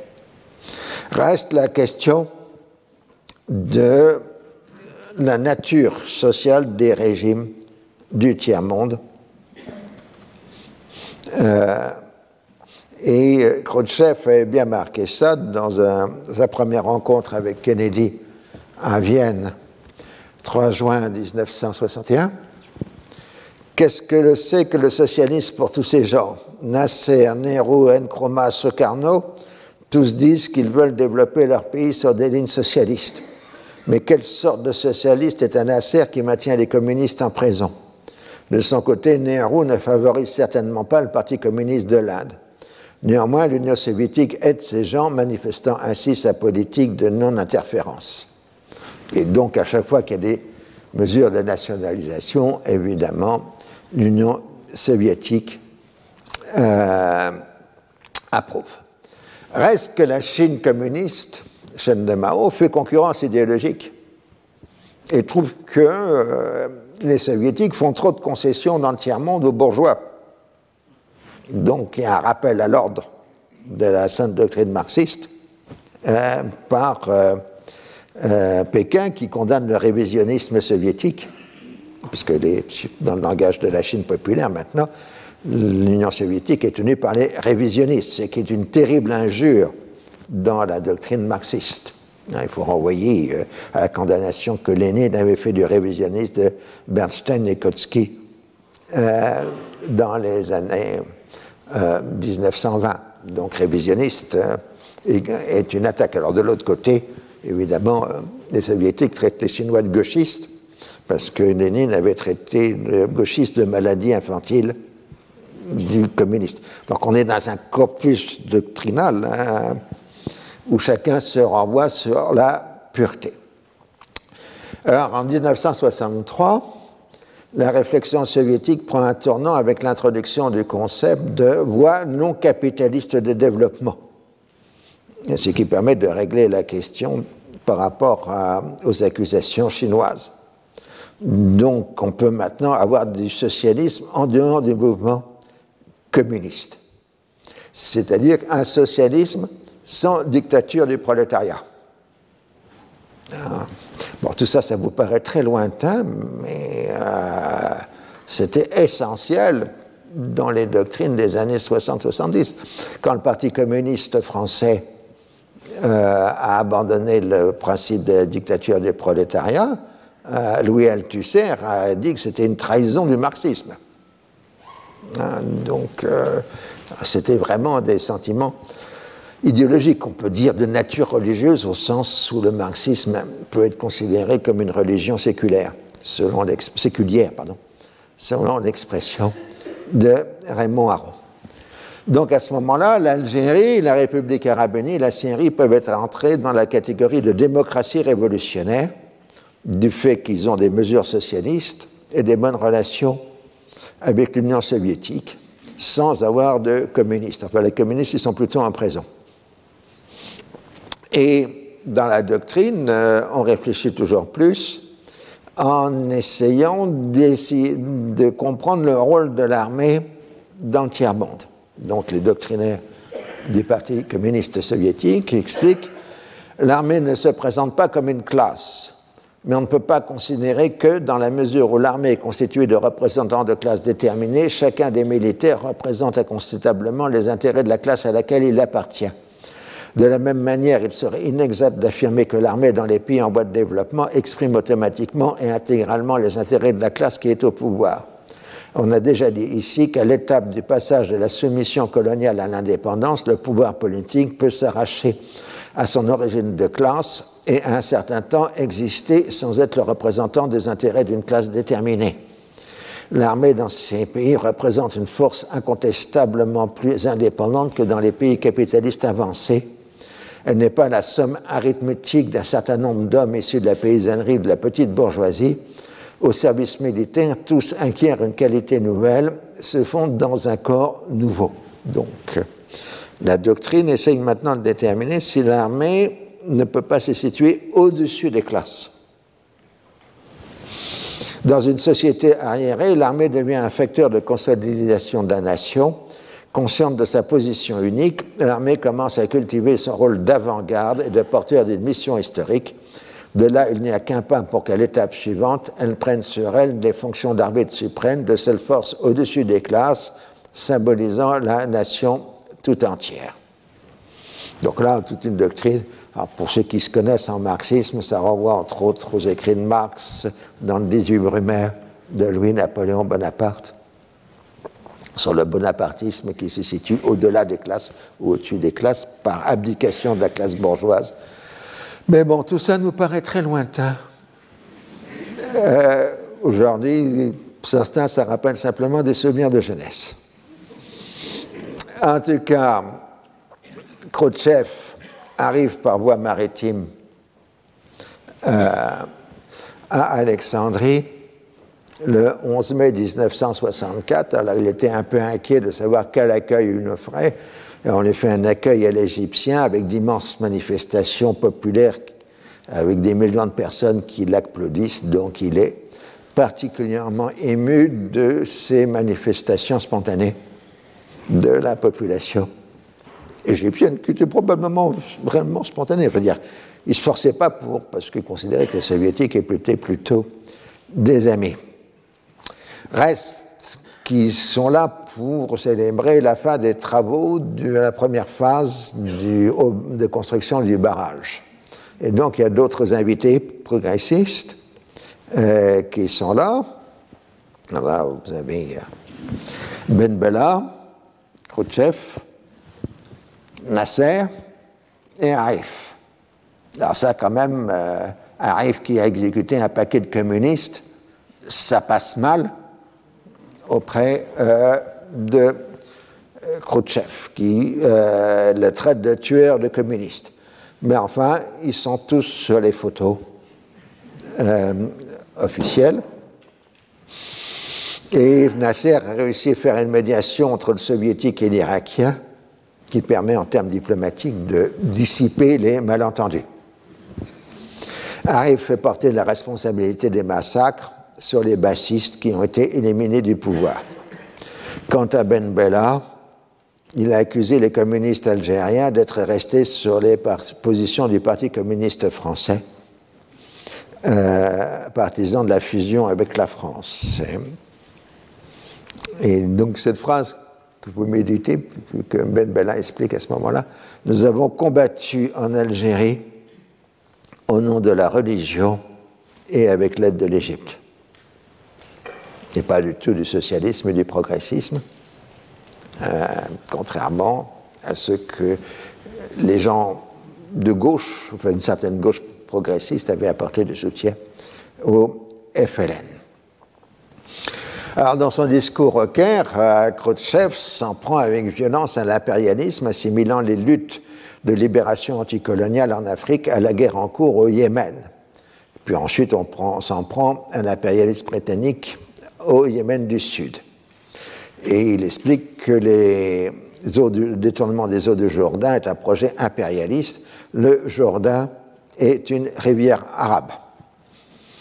d'où protestation Que le marque Eric Rouleau, grand journaliste d'origine égyptienne, Eric Rouleau est un pseudo, euh, l'Assemblée nationale, les journaux, la radio, la télévision ont en effet mis en évidence ces déclarations anti-israéliennes et anti-impérialistes, lui gagnant ainsi des sympathies accrues.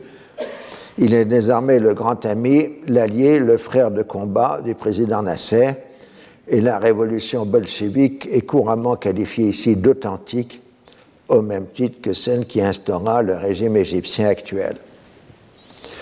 Alors Nasser reprend l'historique de la rencontre entre le peuple égyptien et l'Union soviétique dans la lutte commune contre l'impérialisme. Alors, euh, on a la cérémonie où Nasser euh, et Khrouchtchev appuient ensemble le bouton euh, au barrage, à soi, pour ouvrir les eaux dans le canal de dérivation indispensable à la construction euh, du barrage. Mais Harry fait un discours ensuite rempli de citations coraniques, ce qui déplaît au camarade premier secrétaire de l'Union soviétique. Alors, Khrouchtchev reçoit la plus haute décoration égyptienne et du coup, euh, bah, pris par l'émotion, euh, le premier secrétaire accorde à Nasser et à Ramer les titres de héros de l'Union soviétique, sans prévenir le Politburo, sans avoir consulté le Politburo à Moscou, ce qui lui sera ensuite reproché, en trouvant que c'était une manifestation intempestive et qu'on a tendance à multiplier un peu trop les héros de l'Union soviétique à l'extérieur. Et en tout cas, le 16 mai 1964 à Aswan, Khrouchtchev déclare que l'Égypte est engagée dans la construction du socialisme. Alors là, c'est un socialisme au sens marxiste du terme. Hein. Euh, euh, c'est donc l'étape qui précède l'avènement du communisme. Il faut bien être clair euh, dans le sens des mots. Et le communiqué du 25 mai reprend aussi cette assertion. Autrement dit, l'Égypte de Nasser est maintenant assimilé aux démocraties populaires d'Europe centrale. Et donc appartient en quelque sorte au camp socialiste, puisque ni l'Union soviétique ni les démocraties populaires n'ont accédé encore au communisme. Hein. C'est l'étape suprême. Pour l'instant, ils sont encore au stade du socialisme. Or, au passage, on se comprend très bien pourquoi le premier secrétaire s'en prend au Koweït. Il y a au Koweït un prince insignifiant arabe musulman, les impérialistes lui jettent des aumônes, lui il vit richement, il vend les biens de son peuple, il le fait sans la moindre vergogne, êtes-vous parvenu à un accord sur l'unité avec lui? Il est plus facile d'avaler quelques dizaines de kilos de sel que de parvenir à un accord avec lui, bien que vous soyez tous arabes et musulmans. évidemment, le Koweït va protester en disant que d'abord l'Union soviétique est un producteur de pétrole, enfin un exportateur de pétrole, ce qu'on oublie toujours. Euh, on voit toujours les producteurs du Moyen-Orient, mais euh, dans toutes ces périodes, jusqu'à la fin euh, de l'Union soviétique et au-delà, puisque vous connaissez les problèmes actuels, l'Union soviétique et la Russie sont des pays exportateurs de pétrole sur le marché libre, c'est-à-dire occidental.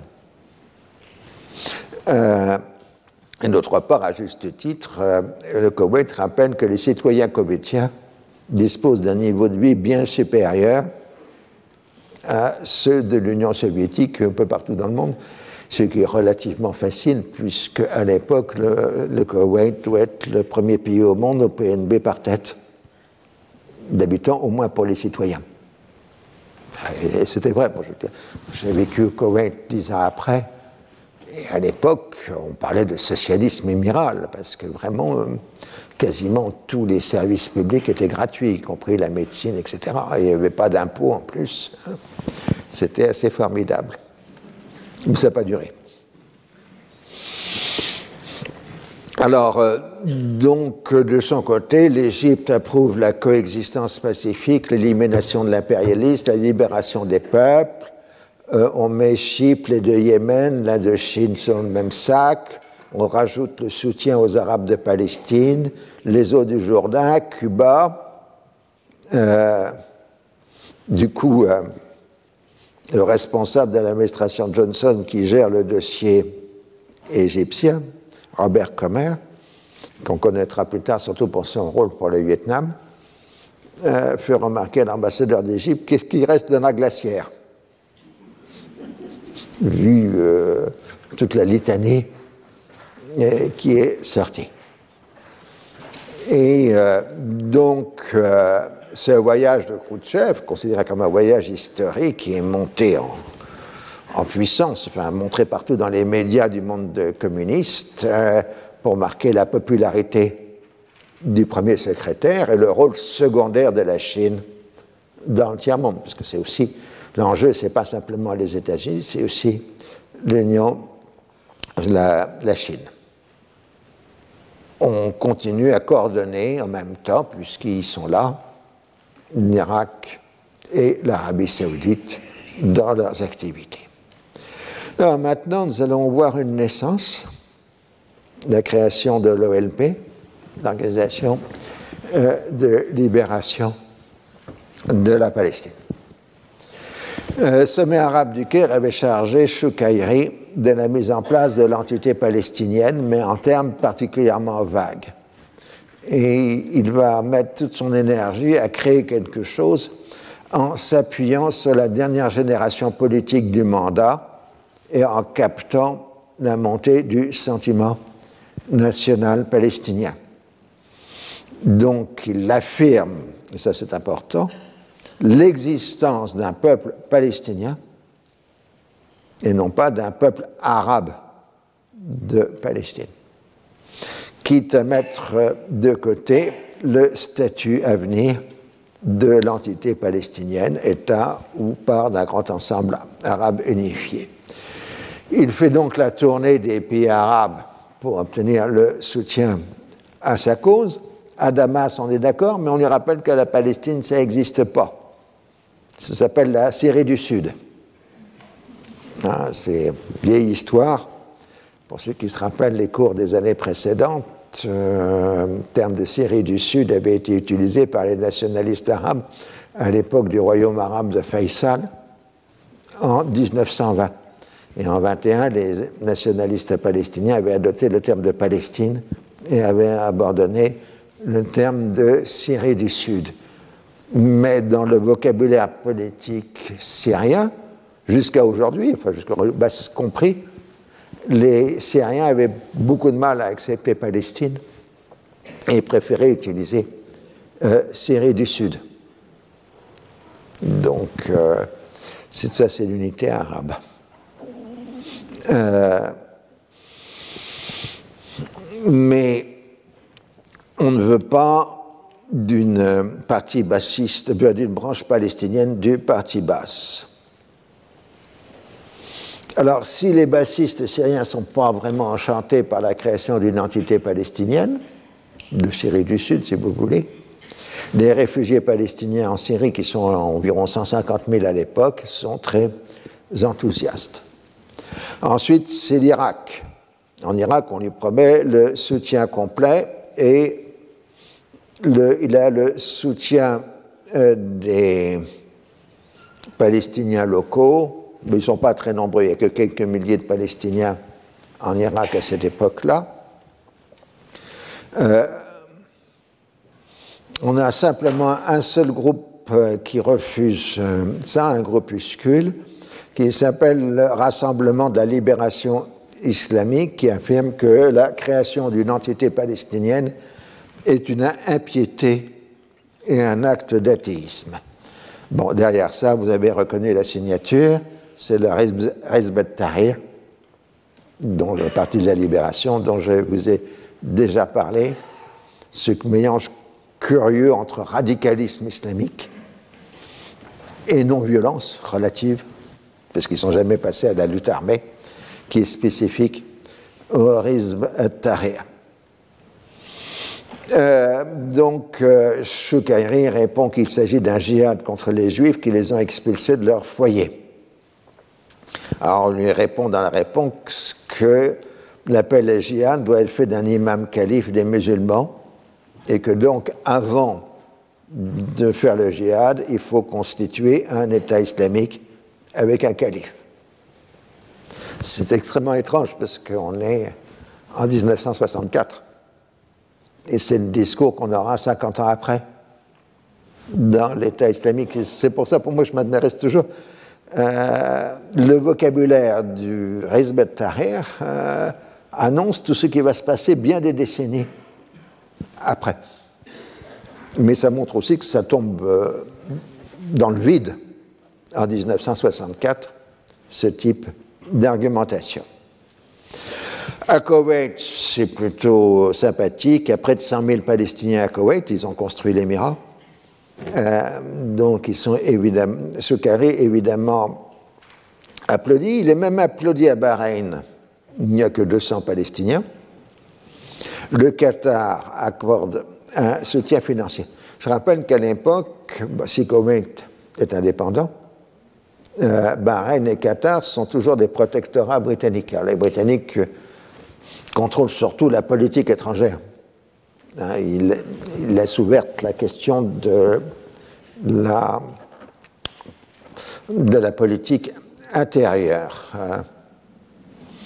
Et le Qatar commence juste, pas beaucoup, à être riche. Ça n'a rien à voir avec euh, ce qui sera plus tard. Et un des premiers à accorder une aide financière à l'entité palestinienne à constituer. Au Liban, Fouad Chab approuve mais Benjamin et les Seigny tentent désespérément de s'y opposer. En fait, les clivages euh, sont les clivages arabes habituels. Les bassistes voient dans le projet palestinien un instrument politique de Nasser, donc ils sont contre, et les frères musulmans font la même analyse le Fatah clandestin reste attentiste. Le MNA de Georges Abache, mouvement des nationalistes arabes, les Kaoumiyin, eux, euh, s'en tiennent à un nationalisme arabe unitaire. Et de toute façon, euh, la question est de savoir euh, si oui ou non il y a une possibilité d'action révolutionnaire. Mais Chekairi a maintenant, avec ses Ban Trust, rédigé un projet complet comprenant une charte et la description détaillée de la future entité. L'essentiel est d'avoir obtenu le soutien de Nasser et l'accord plus ou moins à contre-cœur du roi Hussein. Le roi a cédé dans la perspective de maintenir de bonnes relations avec l'Égypte et de contrôler ce qu'il ne peut pas refuser il s'accorde ainsi un droit de désignation sur les 422 invités à se réunir à Jérusalem le 28 mai 1964, qui est la tenue du premier congrès, Conseil national palestinien, le premier CNP. Donc à Jérusalem, euh, le 28 mai 1964, nous avons essentiellement des notables des représentants des classes moyennes, mais non des camps, de la paysannerie et des milieux populaires. Tout est fait à la fois pour assurer les États arabes, en particulier ceux qui détiennent une portion de territoire palestinien, c'est-à-dire la Jordanie, l'Égypte et la Syrie, la Syrie à cause de la DMZ. Il n'est pas question non plus de revendiquer la création d'un État, mais d'insister sur l'unité arabe. Donc le 2 juin 1964, les résolutions finales sont adoptées. L'ONP sera dirigé par un comité exécutif, le CEONP, présidé par Choukairi, qui désignera les 14 membres du comité exécutif, qui sera ensuite divisé en plusieurs commissions, départements. Une charte nationale palestinienne Kaoumi au sens pas arabe du terme, est euh, adopté. L'identité palestinienne est précisée. Il s'agit des citoyens arabes qui se trouvaient en Palestine jusqu'en 1947 et de leurs descendants en ligne paternelle. hein, puisque les lignes maternelles ne comptent pas. Alors, on a dit que c'était du sexisme arabe, ce qui est probablement vrai, mais il faut rappeler que le Code Napoléon, à l'origine, ne connaissait aussi que la filiation paternelle et pas la filiation maternelle pour la nationalité. Et qu'il a fallu un siècle pour que les France adoptent la filiation maternelle euh, pour la nationalité. Donc il faut remettre ça dans le contexte. En plus que les codes arabes de la nationalité sont des modifications du code Napoléon via le code ottoman de la nationalité. C'est des histoires compliquées. Les juifs d'origine palestinienne, c'est-à-dire ceux établis avant 1947, seront considérés comme des Palestiniens s'ils veulent vivre en paix en Palestine. Sinon, le sionisme est un mouvement impérialiste, agressif dès sa naissance, expansionniste dans ses visées, raciste fanatique dans sa constitution et fasciste dans ses buts et ses moyens. Bah, tout ça à la fois. La libération de la Palestine se fera par la lutte armée. On constituera donc une armée de libération de la Palestine, l'ALP, formée d'unités régulières au sein des armées arabes. Donc, comme je l'ai déjà dit, le doublet OLP-ALP est la reproduction du doublet algérien FLN-ALN. L'effort de propagande sera mené à l'intérieur et à l'extérieur du monde arabe. Outre la création institutionnelle, les deux grands acquis du premier CNP sont l'affirmation du peuple palestinien comme un acteur politique, et donc euh, le CNP abandonne le titre, le nom, la désignation de réfugié pour utiliser Jean du Retour, qu'on retrouvera ensuite dans les organisations palestiniennes de combat à la fin des années 60, et l'adoption de la lutte armée comme instrument de libération les deux grands absorts volontaires sont le territoire et l'État. L'excellent Édouard Sab, présent à Jérusalem, a bien perçu le conflit des générations et ce qu'il recouvre. Je cite À Jérusalem, on est persuadé qu'il ne sortira rien du Congrès si les chefs historiques devaient continuer à diriger eux-mêmes le mouvement. Après ce premier congrès, il faudrait, pensent certains éléments extrémistes, une purge qui permettrait aux jeunes de prendre la relève. Mais les gouvernements arabes exercent jusqu'ici un contrôle rigoureux sur toutes les organisations palestiniennes. Ces organisations ne peuvent d'ailleurs être viables qu'avec l'appui financier et moral des États, qui leur servent aujourd'hui de refuge et demain peut-être de tremplin. Or, l'attitude des gouvernements arabes est conditionnée par divers facteurs nationaux régionaux ou étrangers, souvent indépendants de leur volonté. Comment voulez-vous, disent les réfugiés, que le roi Hussein nous vienne en aide s'il risque de se voir privé des subsides et de l'assistance militaire anglo-américaine? Et Sarm continue en faisant une excellente analyse toujours. Mais tous les Palestiniens, quel que soit leur âge et leur état d'esprit, sont hantés par l'éventualité d'une bombe atomique israélienne qui détruirait d'un seul coup tous les espoirs. Nous savons, ajoute l'un d'eux, que lorsque l'Égypte aura elle, elle aussi sa propre bombe, les deux forces nucléaires du Proche-Orient se neutraliseront. Alors qu'adviendra-t-il de nous? Enfin, à tous ceux qui invoquent l'exemple algérien pour les inciter à adopter les mêmes méthodes que le FLN, les Palestiniens rappellent que, contrairement au conflit algérien, la guerre en Palestine naîtra dans des régions situées en dehors du territoire occupé il y avait en Algérie neuf Arabes contre un Européen, souligne-t-il. En Israël, les Arabes seront 180 000 sur une population juive de 2 millions d'habitants. Donc là, il y a un réalisme. Mais on voit l'excellent journaliste qui a bien vu le conflit des générations entre les fondateurs de l'ONP et les jeunes, c'est-à-dire en fait ceux qui sont plus ou moins dans la mouvance du Fatah en 1964. Alors, la grande réussite de Choukaïri est d'avoir, en dépit des multiples tensions interarabes, créé un fait accompli et à lui donner le début de l'existence institutionnelle. Il n'en reste pas moins qui n'est pris entre les discours révolutionnaires de la jeunesse et les nécessités d'affronter les diverses pressions arabes. Pour établir un fonds palestinien, il est bien obligé d'avoir recours aux hommes d'affaires palestiniens, à Schuman en particulier, le fondateur de l'Arab Bank, d'où l'accusation que l'on porte d'avoir créé un mouvement bourgeois. Pour la Syrie et l'Arabie saoudite, il est vu comme l'homme de Nasser, et le royaume soutient Rajamin el-Husseini contre la nouvelle organisation. En dépit du soutien de Nasser à l'ONP, le MNA est très hostile à la nouvelle création. En revanche, les gens du Fatah qui se tiennent à l'écart voient l'intérêt d'une institution disposant d'une reconnaissance officielle arabe. Dès 1964, euh, les chefs du Fatah voient que l'avenir serait de prendre le contrôle de l'OLP, un jour ou l'autre. Alors, durant l'été, euh, la Jordanie poursuit son rapprochement avec l'Égypte nassérienne et reconnaît le 22 juillet la République du Yémen.